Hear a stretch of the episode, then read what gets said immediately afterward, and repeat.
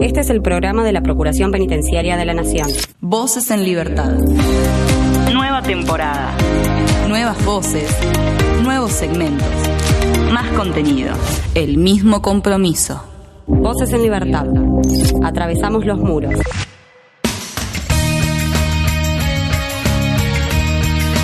Comenzamos un nuevo episodio de Voces en Libertad, el programa de la Procuración Penitenciaria de la Nación. En esta oportunidad les traemos para comenzar una nota sobre el segundo Congreso Internacional de Trabajo a favor de las personas LGBT y más privadas de libertad que se dio en la Ciudad de México los días 30 y 31 de agosto. Vamos a charlar al respecto de ese Congreso y también de la red internacional que está detrás de ese Congreso. Por otro lado, presentamos el panorama informativo, algunas cositas que sucedieron durante el mes de agosto de forma muy resumida. Sabes que puedes escuchar todas las notas, por supuesto, a través de radio.ppn.gov.ar. Hablamos también del el taller sobre procedimiento administrativo de la contratación pública con el abogado y director de la Dirección de Legal y Contencioso Administrativo Esteban Feinberg. Vamos a ver de qué se trató este, este taller. Está como siempre Tomás Rodríguez Ortega en la edición, está Gabriela López en la producción, mi nombre es Damián Fernández y esto es Voces en Libertad. Bienvenidos y bienvenidas. Denuncia SAL 0800 333 9736. Hace valer tus derechos.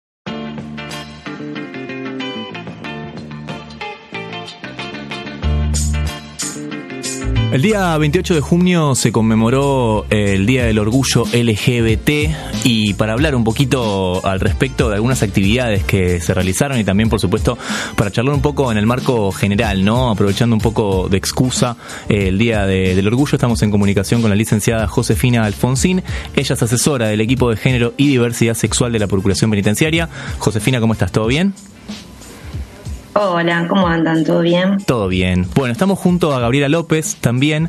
Ella es parte de, la producción y también formará parte incluso de esta nota y de otras notas futuras. Gaby, bienvenida a Voces en Libertad. Muchas gracias, Dami. Hola, José. Hola, Gaby. Gracias por la invitación. No, por, favor, gracias a vos por este, por este rato. Bueno, Josefina, si querés empecemos hablando al respecto de, una actividad que realizaron en el complejo de, de Seis el jueves pasado, ¿te parece? Dale, sí, sí. La semana pasada estuvimos junto a Mariana Lauro em, en una actividad en el complejo 1 eh, que organizó la Subsecretaría de Asuntos Penitenciarios y también eh, INEGEP, que es, un, es un espacio de estudios de la Universidad de Palermo, y AGEP, eh, en el marco del mes del orgullo, y que tenía como propósito eh, compartir los, los alcances de la opinión consultiva de enfoques diferenciados, que fue un pedido de, de información que hizo la Corte Interamericana de Derechos Humanos a través de la CID, en donde se solicitó a los estados y a las organizaciones civiles información sobre la privación de la libertad de ciertos grupos diferenciales, como las personas LGBT. Eh, y como la Procuración em, participó, digamos, la, Procuración en el 2020 envió un informe del equipo de género y diversidad y también eh, participamos de esta audiencia. Eh, bueno, la intención fue ahí compartir con estas instituciones eh, un poco los diagnósticos, eh, las recomendaciones que se hicieron, los desafíos que presenta también trabajar con personas LGBT en contextos de encierro y lo interesante que tuvo la actividad, eh, para mí lo, lo, especial fue que se hizo en el complejo 1 con las personas detenidas en uno de los pabellones de diversidad. Entonces, estuvo buenísimo poder compartir este documento, estos estándares de derechos humanos eh, con la población, que en definitiva eh, son quienes después se tienen que apropiar de, estos derechos o de estos estándares o de estas discusiones que, se tienen en las instituciones. Bien. Bien, José, una preguntita. Eh, tomando en cuenta esto, ¿no? Que, que les pidieron, eh, y Argentina teniendo la procuración, vos específicamente desde el área de género y diversidad sexual, ¿pudieron detectar alguna manifestación de violencia sistemática por parte de las fuerzas de seguridad este colectivo en particular? Sí, sí, la PROCU desde hace ya varios años que trabaja con, con el colectivo LGBT, eh, digamos, ya desde que se creó el equipo de género, hace más de 10 años, eh, empezamos ahí a, a, laburar cuando veíamos también eh, que las mujeres travestis y trans estaban alojadas en cárceles de hombres. Eh, y ahí empezamos como a, nada, a advertir con otras instituciones como INADI y organizaciones sociales que se debía atender a esta población que claramente había sido muy invisibilizada eh, y a partir de ahí nos juntamos con organizaciones, quienes también, activistas, que nos fueron compartiendo sus, diagnósticos. Y sí, a lo largo de todos estos años podemos, eh, ya tenemos nuestros propios diagnósticos como organismo y sí, en definitiva podemos decir que es una población que, que es sistemáticamente criminalizada por motivos de identidad de género y orientación sexual eh, y también lo que sucede en la calle, digamos, de, bueno, eh, la discriminación y las violencias estructurales, obviamente que se reproducen dentro de la cárcel, que, bueno, tenemos que tener en cuenta también que ha sido una institución que se pensó de forma binaria, ¿no? Para mujeres y para varones, al igual que la normativa, al igual que la formación de los profesionales del servicio, de las fuerzas de seguridad, con lo cual, bueno, eh, siempre hay el, el eh, es un desafío, ¿no? Trabajar con esta población en, contextos de encierro. Claro, estamos hablando de, solo de, violencia física en este caso, también de, otros tipos de, violencias. Sí, a ver, la, procuración eh, a través del equipo del área de detección de casos de malos tratos, digamos, por supuesto que eh, existen casos de violencia y de tortura donde la Procuración eh, lo, registra, como, como ya sabemos, pero también eh, me parece que en este colectivo, tanto en gays como personas travesti trans, hay un fuerte componente de violencia simbólica que se ejerce contra este colectivo. O podemos hablar de violencias teniendo en cuenta la falta de reconocimiento de la identidad de género, eso es un tipo de violencia, es una modalidad de, violencia, no reconocer la identidad de género, o la discriminación por ser trans, eh, o bueno, también la falta de la falta de atención médica con una perspectiva de diversidad que atienda a ciertas necesidades específicas, también la podemos pensar como un tipo de violencia institucional. O sea que sí, digamos, como digamos, eh, hay ciertas violencias que se ejercen de forma particular hacia este colectivo y bueno, que la Procuración lo viene dando cuenta a través de sus informes y en eso está bueno recordar que anualmente en el informe anual hay un apartado de género y diversidad donde eh, hay un subapartado de diversidad, donde ahí se pueden encontrar un poco lo que hemos trabajado. Y en el informe nuevo, en el recientemente publicado, eh, hay un informe que es específico sobre un diagnóstico que hicimos en el equipo de género en conjunto con el Observatorio de Género, eh, el Observatorio, perdón, de Cárceles de la PROCU, eh, sobre un diagnóstico de las condiciones de vida de las personas trans alojadas en el complejo 4. Es un informe emergente, la idea es sacar una publicación donde se amplíen un poco más las dimensiones y lo trabajado, pero bueno, es un buen insumo porque ahí recuperamos situaciones de eh, los primeros momentos de la detención, digamos, eh, custodia policial, eh, algunas problemáticas como el alojamiento, el acceso a la salud, las violencias. Así que bueno, es un documento interesante para, para tener en cuenta, ya que hay datos eh, cuantitativos y también hay relatos cualitativos, así que es un buen insumo para, para seguir profundizando en, los diagnósticos que ya tenemos sobre este colectivo en prisión y por supuesto siempre de cara a pensar en bueno en recomendaciones, en intervenciones y en insumos que sirvan para la procuración y también para otras agencias del Estado eh, para que utilicen eh, la información que, que producimos. Bien, bien. Gaby, no sé si tenés alguna pregunta más que quieras agregar. No, por ahora estamos. Muy, muy completo. Gracias, José. Bueno, gracias a ustedes por, por el espacio y por visibilizar eh, lo que hacemos desde el equipo de género. Muchas gracias. Bien, perfecto, perfecto. José, muchas, muchas gracias y nos estaremos encontrando, por supuesto, en futuras notas. Dale, así quedamos. Bueno, un saludito, nos vemos. Muchas gracias, José. Pasaba la licenciada Josefina Alfonsín, ella es asesora del equipo de género y diversidad sexual de la Procuración Penitenciaria, hablando un poco sobre las actividades que realizaron el 28 de junio, el Día del Orgullo LGBT, y también, ya que estamos eh, ampliando un poco cómo está la, situación, ¿no? Con, este colectivo eh, a veces vulnerado, lamentablemente.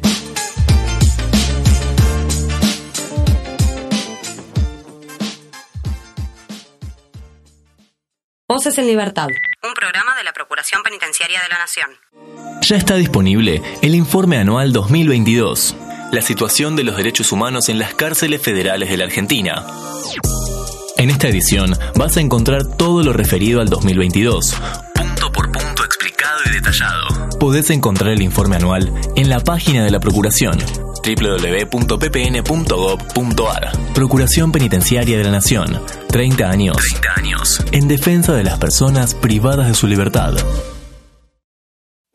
Suena este chico que hace bastante que no saca una canción, así que cuando quiera lo estamos esperando, por supuesto.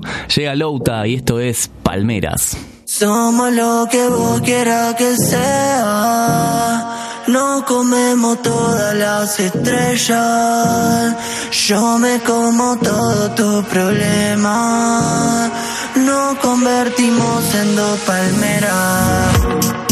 Somos lo que vos quieras que sea. Comemos todas las estrellas. Yo me como todo tu problema. Nos convertimos en dos palmeras.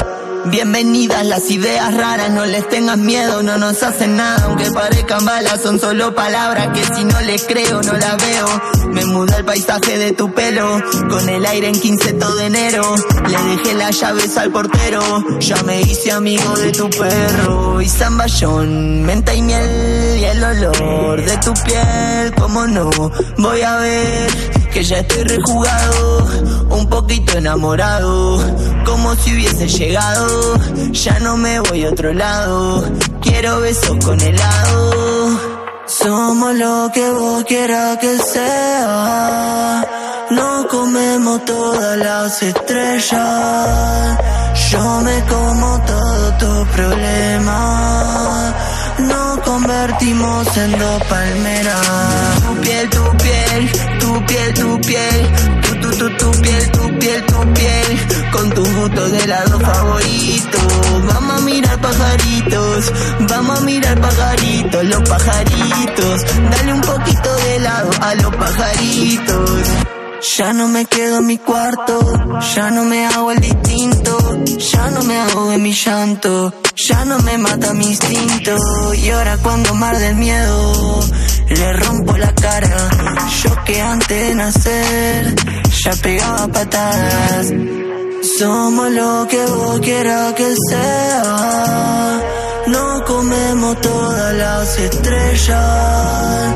Yo me como todo tu problema. Nos convertimos en dos palmeras. Somos lo que vos quieras que sea. Todas las estrellas. Yo me como todo tu problema. Nos convertimos en dos palmeras.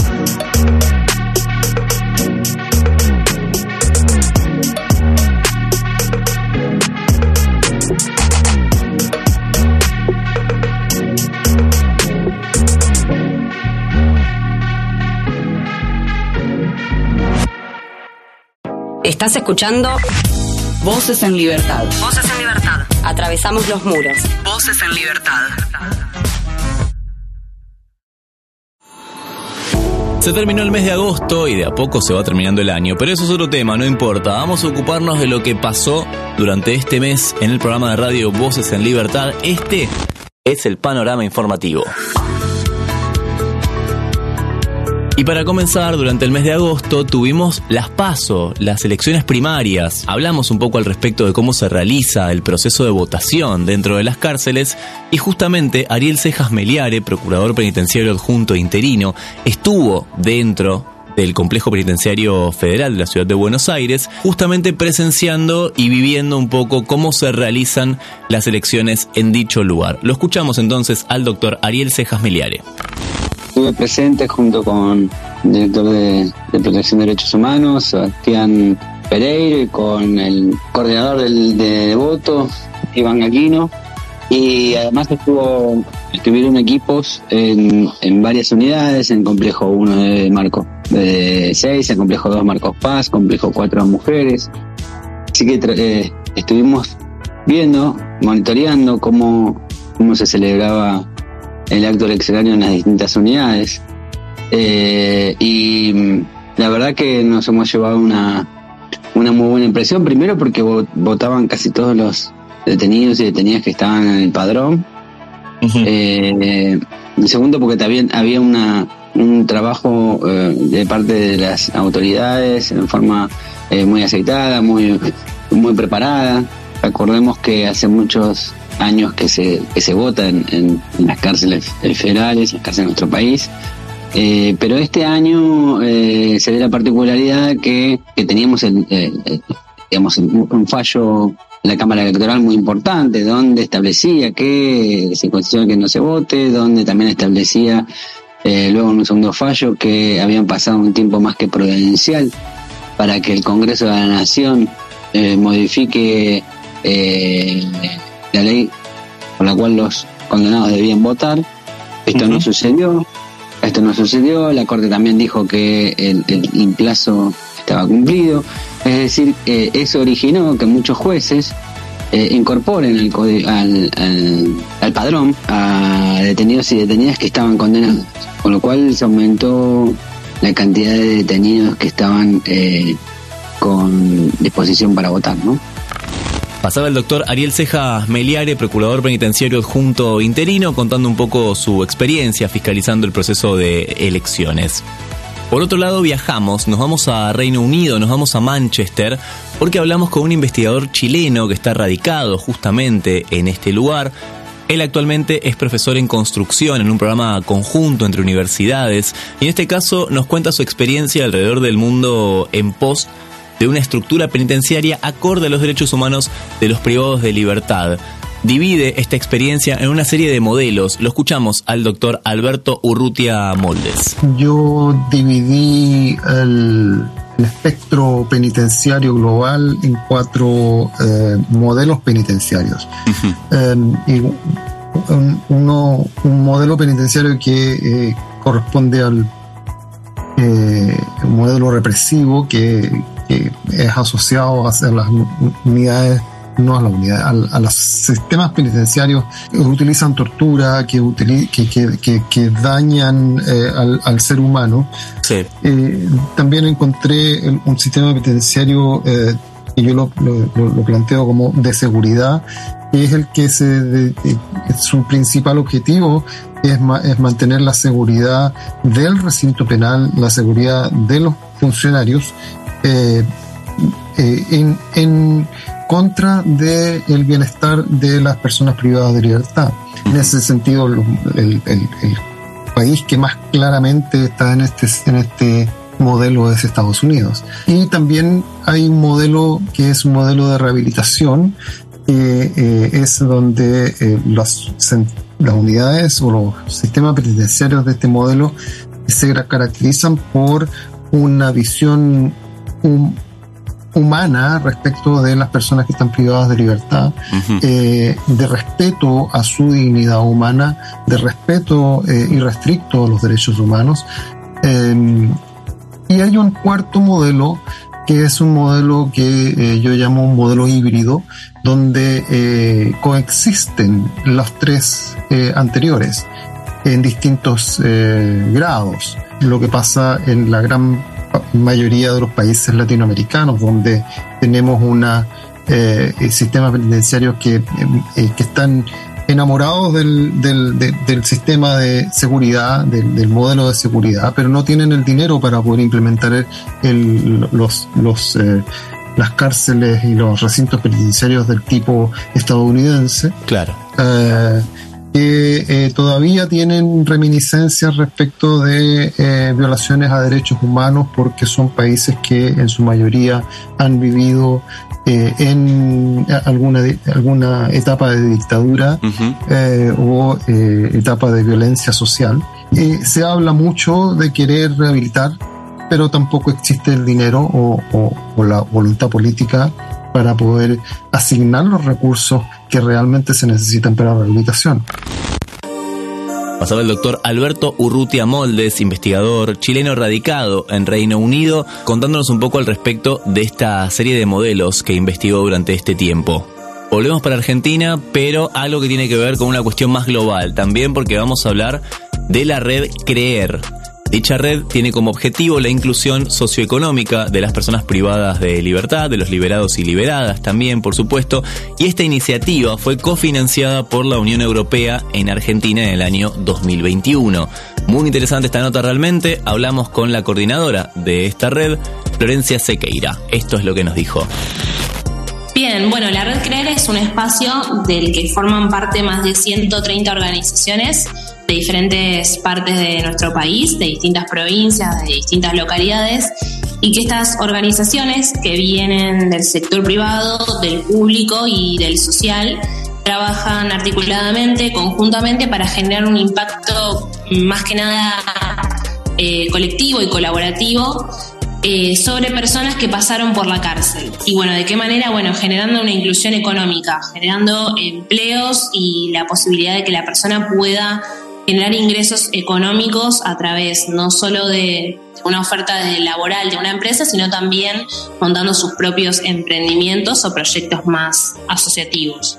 Bueno, la Red Crear nació en 2018, a mediados del 2018, eh, siendo solamente unas 30 organizaciones de la provincia de Buenos Aires, eh, pensando un poco esta idea de, inclusión laboral eh, más anclado en la provincia de Buenos Aires por una cuestión de que más del 50% de las personas que están privadas de su libertad en Argentina están en Buenos Aires y en Capital Federal, pero realmente nos planteamos que hay una necesidad y que esto que nosotros planteamos como modelo funciona bastante bien y queríamos trabajarlo hacia el interior del país. Así que en 2020 eh, nos presentamos y presentamos este proyecto de la Red Creer en una convocatoria que saca la Unión Europea para financiar y apoyar y acompañar proyectos de organizaciones de la sociedad civil en Argentina. Y dentro de los 11 proyectos seleccionados, la Red Creer fue uno de ellos. Eh, y desde entonces, eh, desde el acompañamiento de la Unión Europea, eh, empezamos a trabajar y escalar este, este modelo y actualmente estamos en algunas provincias como en Misiones, en Córdoba, en Santa Fe, en Salta, en Jujuy, Mendoza, La Rioja, San Juan.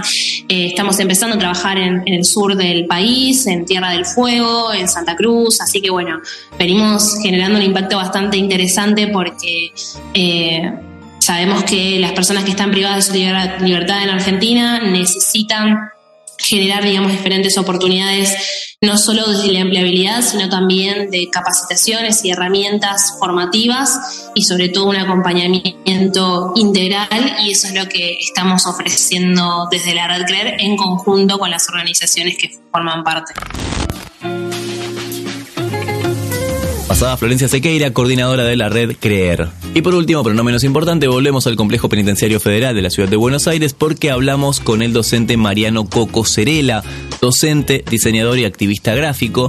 Él nos cuenta un poco sobre su carrera, sobre la pasión por el diseño, por el dibujo, por las clases que también da dentro del CUD, del Centro Universitario de Devoto. Esto es lo que nos contaba. Entonces, Mariano Coco Cerela.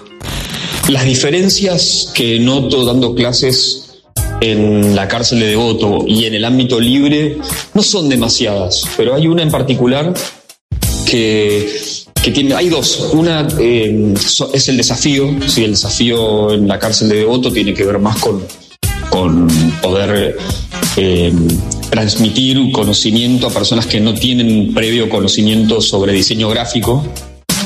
Entonces es como todo muy empezar desde cero y eh, intentar despertar también el interés sobre la materia personas que tal vez no se están anotando eh, algunos por recomendación, por curiosidad, pero no por eh, una intención previa de querer ser diseñadores. en cambio, el desafío en, el ámbito libre tiene más que ver con, con transmitir una visión de, nuestra profesión, del diseño, a personas que sí decidieron ser diseñadores gráficos, eh, pero que entiendan que lo que hacemos tiene un rol eh, social importante. La comunicación, eh, desde mi punto de vista, es uno de los grandes problemas que tiene el mundo. lo podría decir distinto. la mayoría de los problemas del mundo creo que son de comunicación entonces, que mis estudiantes en el ámbito libre, que van a ser profesionales, comprendan que nosotros como profesionales tenemos que incidir positivamente en la sociedad es un desafío importante, sobre todo porque hay, hay como una idea del diseño que tiene que ver más con lo estético que con lo eh, social y funcional dentro de, un grupo humano.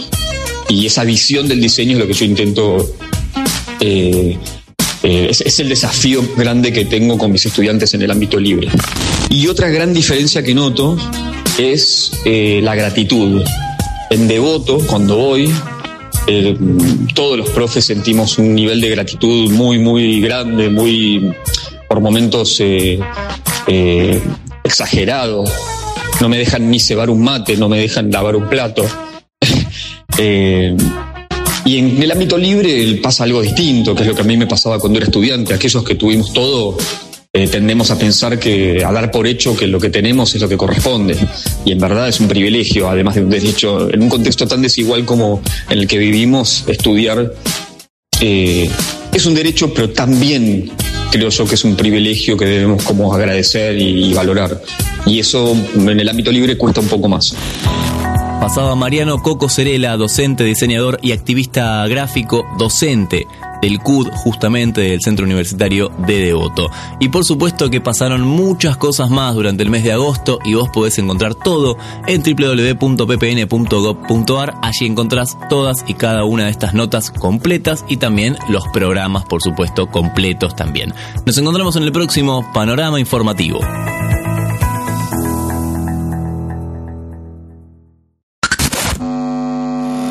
Síntesis de la semana. Noticias en un minuto.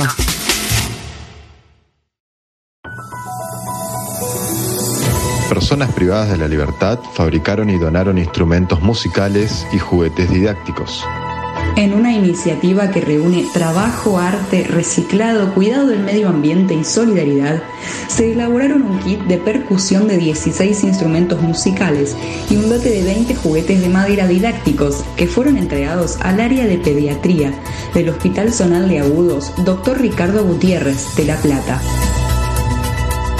Nuevo pabellón literario en la cárcel de San Nicolás. El nuevo espacio cultural quedó habilitado en el anexo femenino de la Unidad 3 del Servicio Penitenciario Bonaerense y se suma al programa Pabellones Literarios para la Libertad. En una cárcel de Florencio Varela, plasmaron la imagen de René Favaloro en un mural. La técnica utilizada fue arte mural con pintura acrílica que permitió plasmar la imagen de este médico, inventor, educador y cardiocirujano, reconocido mundialmente por haber desarrollado el bypass coronario. La Universidad Nacional de Lomas de Zamora brinda cursos de oficio en cárceles un nuevo grupo de personas privadas de la libertad comenzaron los cursos de oficios que la Universidad Nacional de Lomas de Zamora dicta en las unidades 40 y 58, en conjunto con el Ministerio de Justicia y Derechos Humanos bonaerense, el Patronato de Liberados y la Comuna Lomense. Voces en Libertad, un programa de la Procuración Penitenciaria de la Nación.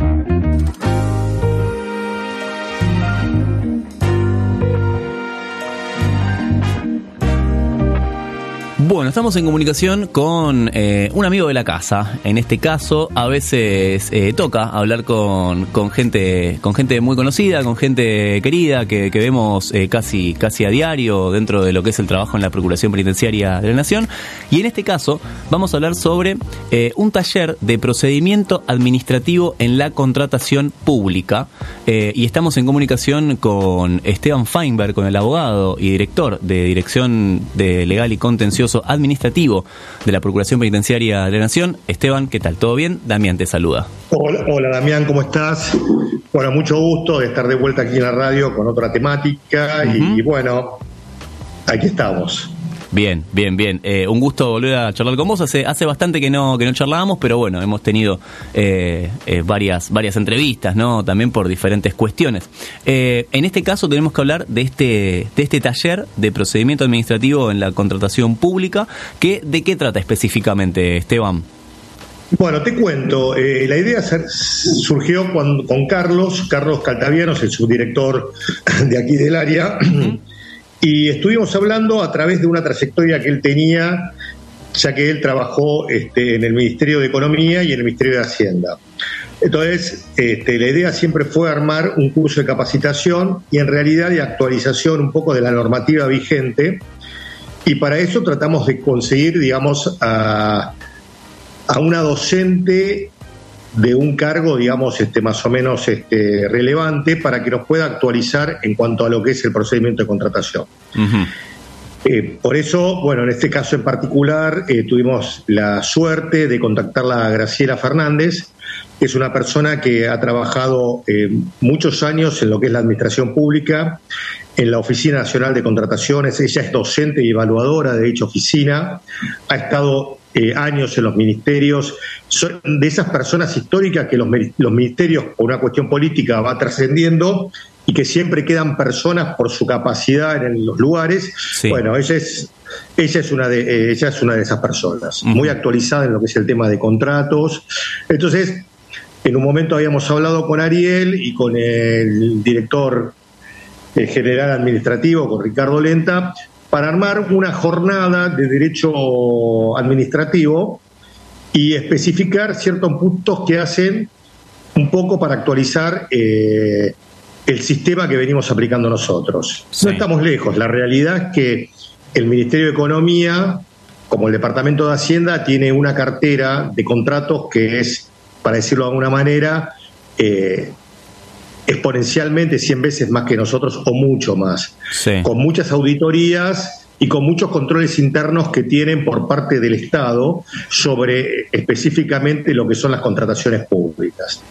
Nosotros, al ser un ente autárquico, tenemos normativas que hacen al seguimiento de un procedimiento administrativo que es común en todas las reparticiones públicas y que tenemos también un, reglamento o código de procedimiento interno que es lo que hace al manejo propio de la Procuración con una, digamos, este, reglamentación propia, ¿no? Porque también nosotros somos un organismo mucho más chico y dimensionalmente, ¿no? Pero bueno, hay principios que son generales que se aplican a toda la tipo normativa de contratos.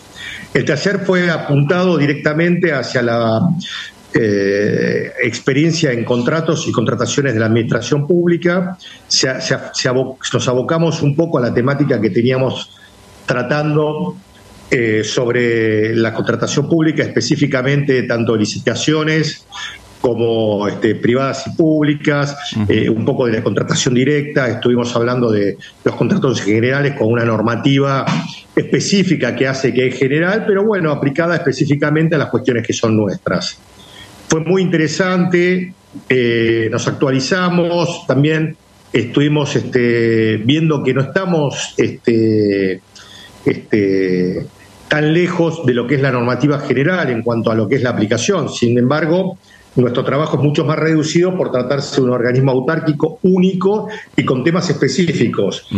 Cuando hablamos de contratación pública abarca todo lo que es el área administrativa de gestión de la Procuración. Es decir, la Procuración tiene una parte sustantiva que es puntualmente la cara externa visible de la Procuración, pero también la Procuración tiene una parte interna que trabaja silenciosamente en cuanto al funcionamiento de la misma.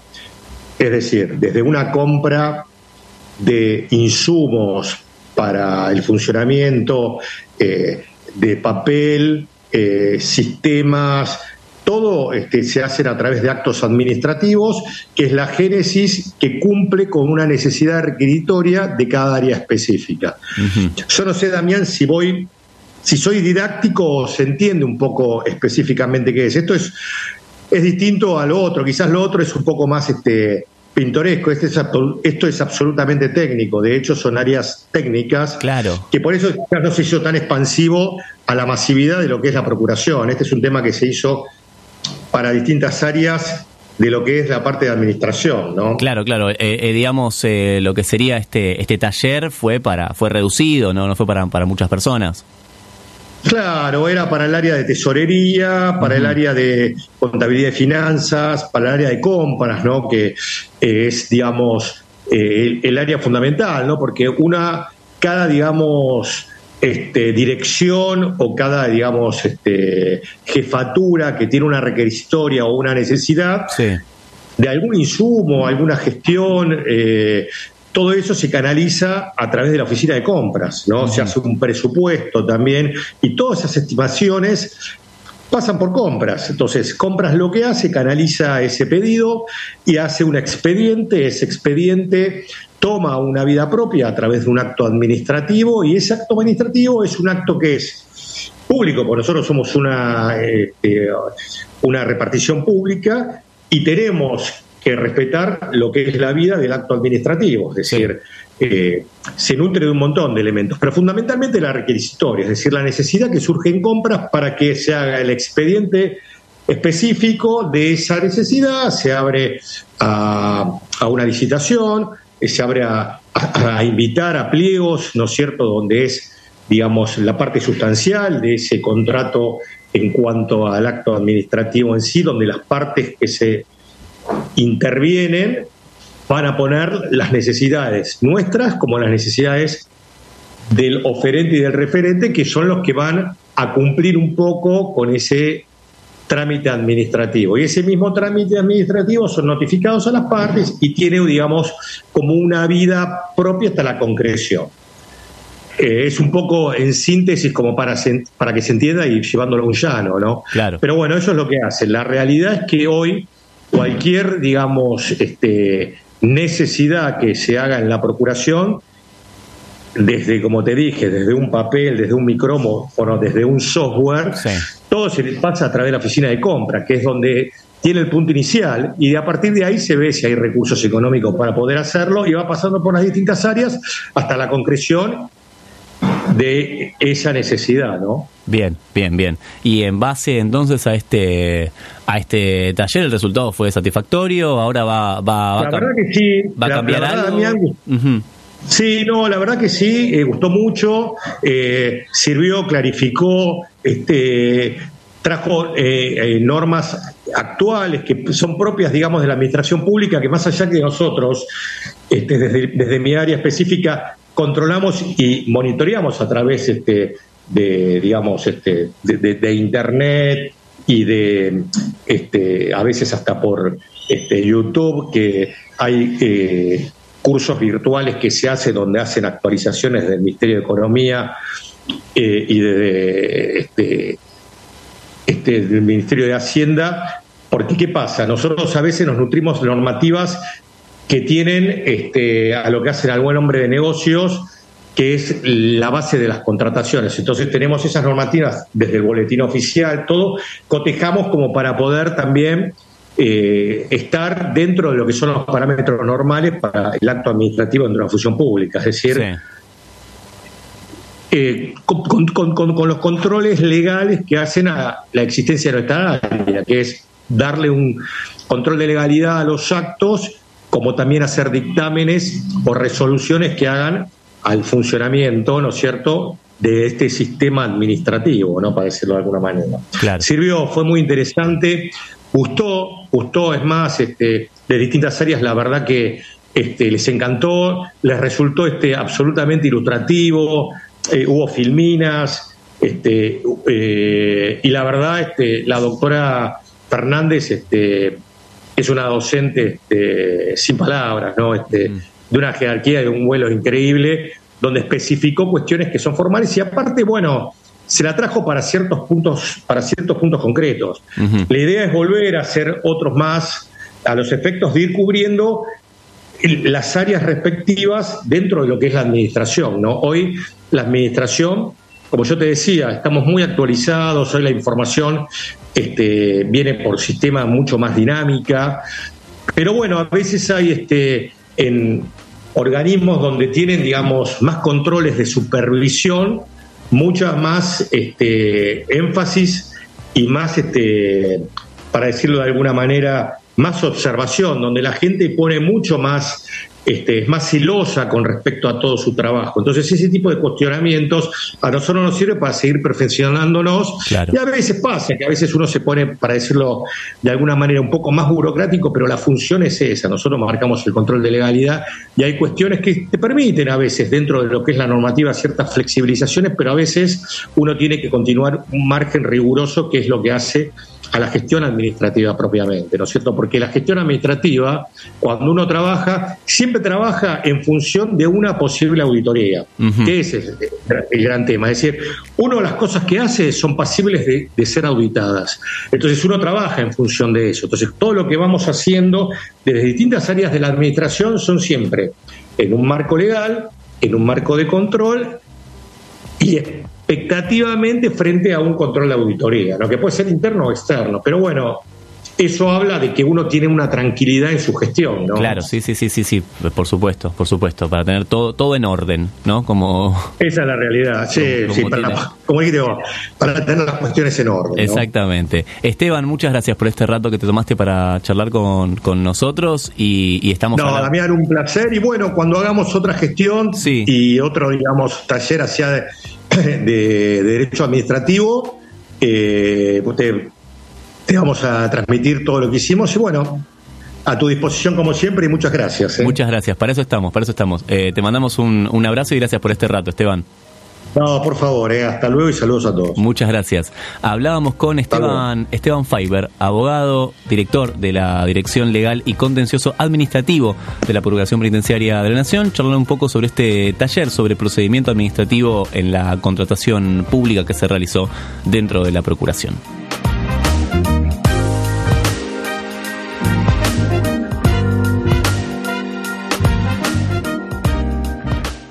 Volvé a escuchar este u otro programa a través de la web oficial radio.ppn.gov.ar.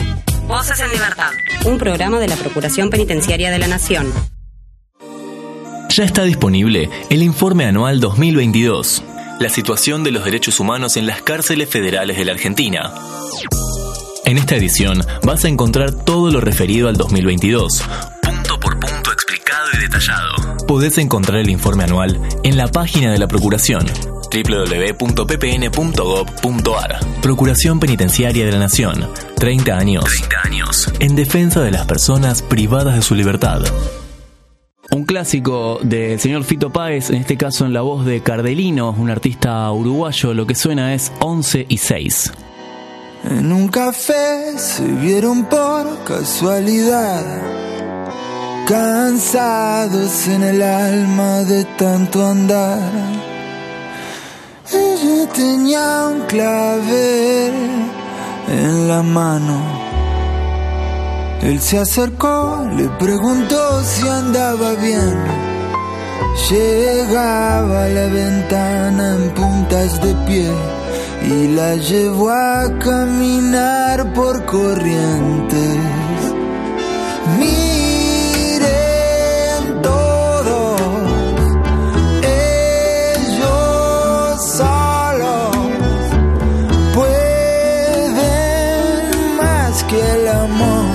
Son más fuertes que el Olimpo.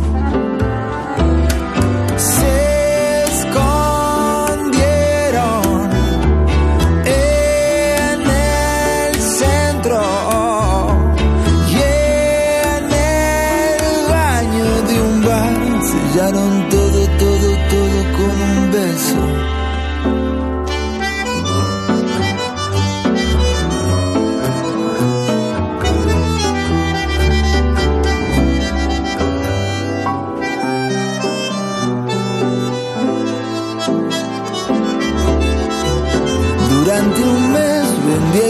rosas en La Paz.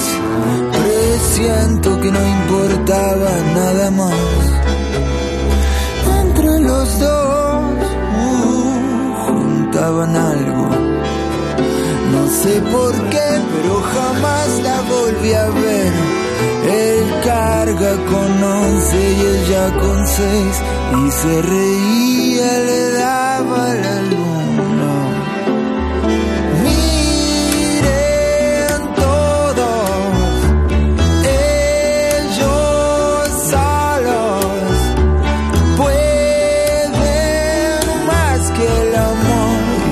más fuertes que el Olimpo. Se escondieron en el centro y en el baño de un bar sellaron todo, todo, todo con un beso.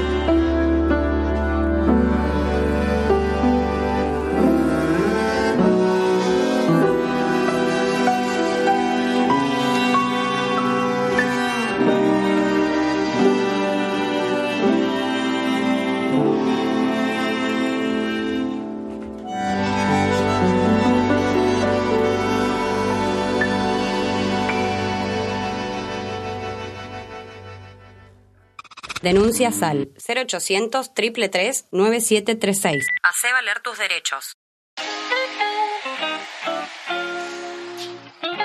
Y hasta acá llegamos con esta edición de Voces en Libertad. Como lo dijimos, podés escuchar todos los programas a través de radio.ppn.gov.ar, los podés descargar también incluso. Hay más información en ppn.gov.ar y nosotros nos encontramos la semana que viene con Gabriela López en la producción, con Tomás Rodríguez Ortega en la edición. Mi nombre es Damián Fernández. Esto fue Voces en Libertad y nos encontramos la semana que viene. Chao.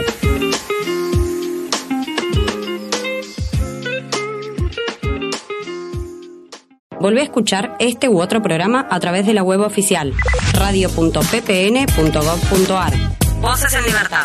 Un programa de la Procuración Penitenciaria de la Nación.